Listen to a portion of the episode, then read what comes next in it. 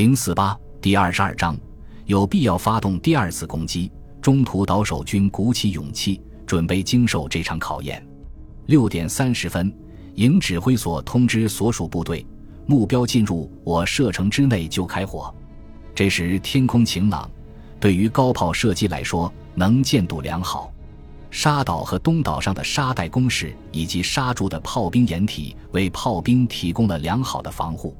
不在高射炮炮位及其他自动火器岗位上的人都挤在防空掩体、狭长堑壕以及类似的工事里。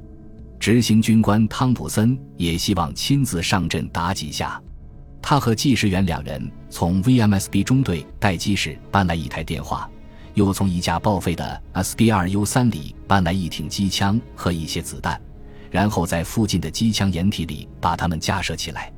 交湖中鱼雷艇也已出动，艇上的机枪，甚至连步枪和手枪都进入了戒备状态。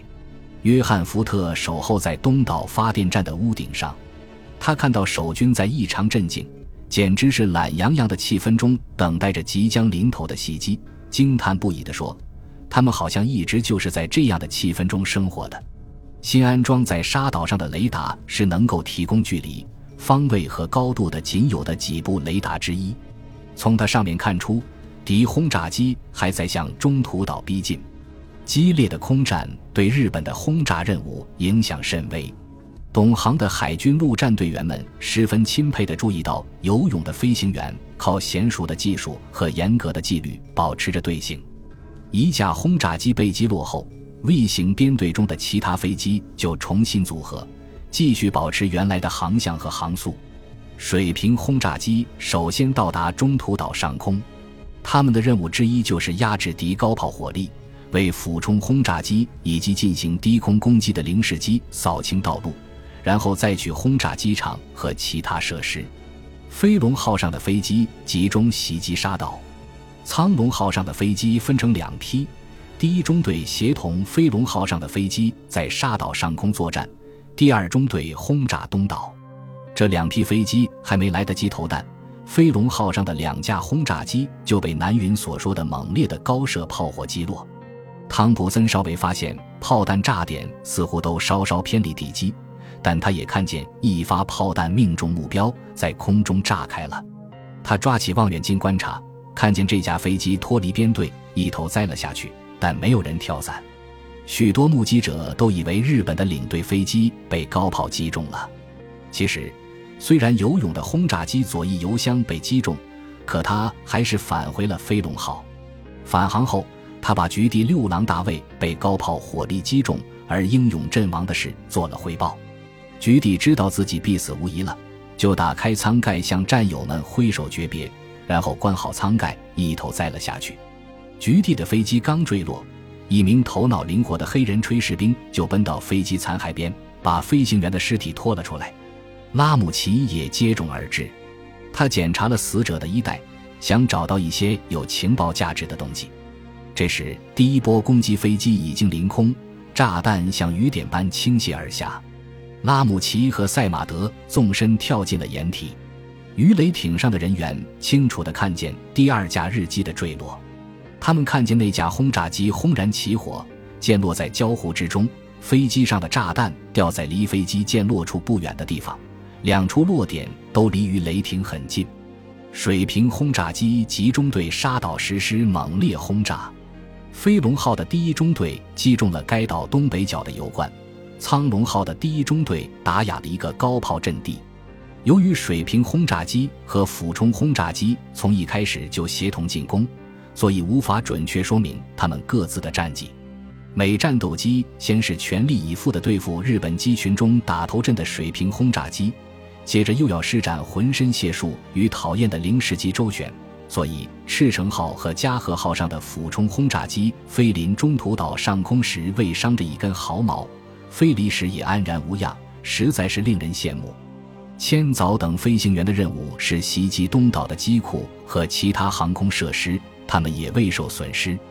由小川海军大尉率领的全部俯冲轰炸机以及加贺号上的飞机中，有一架被高炮击落，四架受损伤，但还没有报废。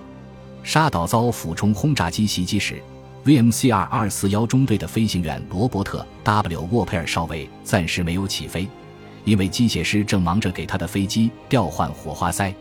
他看见高炮击中了一架敌机。他后来回忆说，飞机起火后还继续在编队中飞行了很长一段时间，直到最后失去控制而打起转来。东岛刚开始遭空袭时发生的一件事，谁看了也不会忘记。突然间。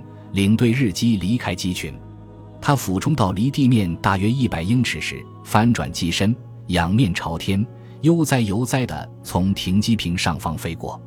有人看见驾驶员把拇指放在鼻子上，以示嘲弄。这是故意分散守军注意力，还是对这些在第一航空舰队面前表现平平的敌人表示蔑视，亦或纯粹是装模作样的虚张声势？谁知道呢？不管驾驶员动机如何，这件事让美国人看得目瞪口呆，有好几秒钟都忘了射击。后来，莫迪有个陆战队员说了声“搞他妈什么鬼名堂”，接着就向那架飞机开火。他被击中后，摇摇晃晃地钻进了大海。倾泻在东岛上的炸弹全部落在二号跑道以北，有一颗炸弹落在靠近一号跑道东端的中央。这显然是苍龙号上的第二水平轰炸机中队干的。千早的一架俯冲轰炸机把同一条跑道上距东端五百码处炸了个大坑，另一架俯冲轰炸机不偏不倚，正好击中 VMF 二二幺中队的弹药补给坑，又爆了八颗一百磅的炸弹以及一万发口径零点五英寸的弹药，造成四名维修人员死亡。福特出于导演的本能。把摄影机对准了机库，他认为这将是轰炸的主要目标。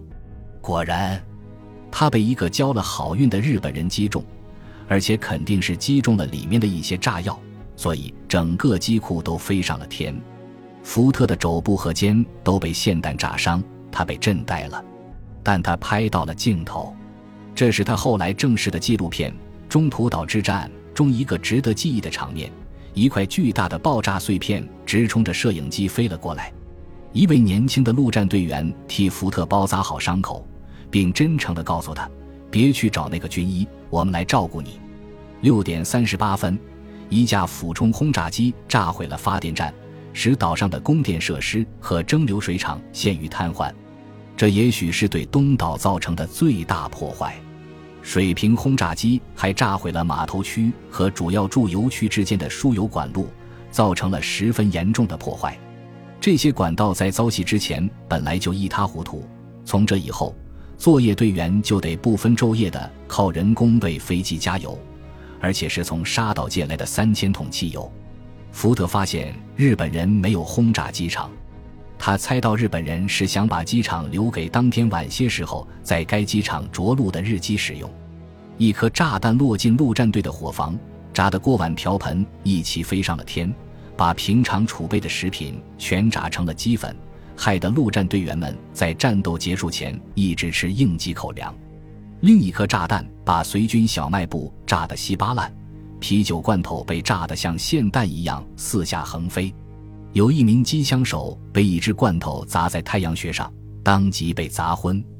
他醒来后喘着大气说：“我空肚子的时候从来不喝啤酒。”这颗炸弹还震开了装着香烟的纸箱，震散了香烟的包装盒，一阵白色的香烟雨四处飘散。陆战队员们高高兴兴地捡起了外快，谁捡到就归谁。日本人的注意力主要在沙岛。三个注油罐被彻底炸毁，炸弹可能是飞龙号上第一中队的一架水平轰炸机投下的。这些油罐的油整整烧了两天，滚滚的浓烟使整个损失看起来比实际上的要大得多。高射炮的火力发挥也因为弥漫的浓烟而受到影响。陆战队驻地的一条从海里抽水的管道被一颗炸弹炸断。一个水上飞机的机库被加贺号上的一架俯冲轰炸机炸毁起火，禁闭室也被炸平。好在当时里面没有关人。其他各类建筑物有的被炸，有的因炸弹落在附近，有的因弹片，也有的因气浪冲击，都遭到不同程度的破坏，发生晃动。屋顶上画着巨大红十字的海军诊疗所被两颗炸弹以及爆炸后燃起的大火夷为平地。海军洗衣房也挨了一颗炸弹，被炸塌一部分。拉姆齐的衣服也和那里的东西一起化为灰烬，只剩下身上穿的衣服。据说六月十二日他回珍珠港后被尼米兹召见时，穿的还是那一身衣服。尼米兹低声说：“我知道你身上全是嗯鹰，也许你会喜欢这些银鹰的。”他当即就把晋升拉姆齐为上校的推荐书拿给他看了。紧跟在轰炸机后面蜂拥而至的是战斗机，他们向发现的所有目标扫射，并与剩下的布鲁斯特展开了最后的格斗。休斯尚未发现水平轰炸机前脚刚走，俯冲轰炸机后脚就顺着日光的方向俯冲下来。他看见两架 F-2F 与日机厮杀，一架美机栽下来，地面上一阵猛烈的掩护火力救了第二架美机的命。当零式机向他们发起进攻时，他俩都像被绳子拴住了似的。休斯愤愤地说：“我相信，我们的飞机性能只要有零式机的一半，就完全可以制止这次空袭。”本集播放完毕，感谢您的收听，喜欢请订阅加关注，主页有更多精彩内容。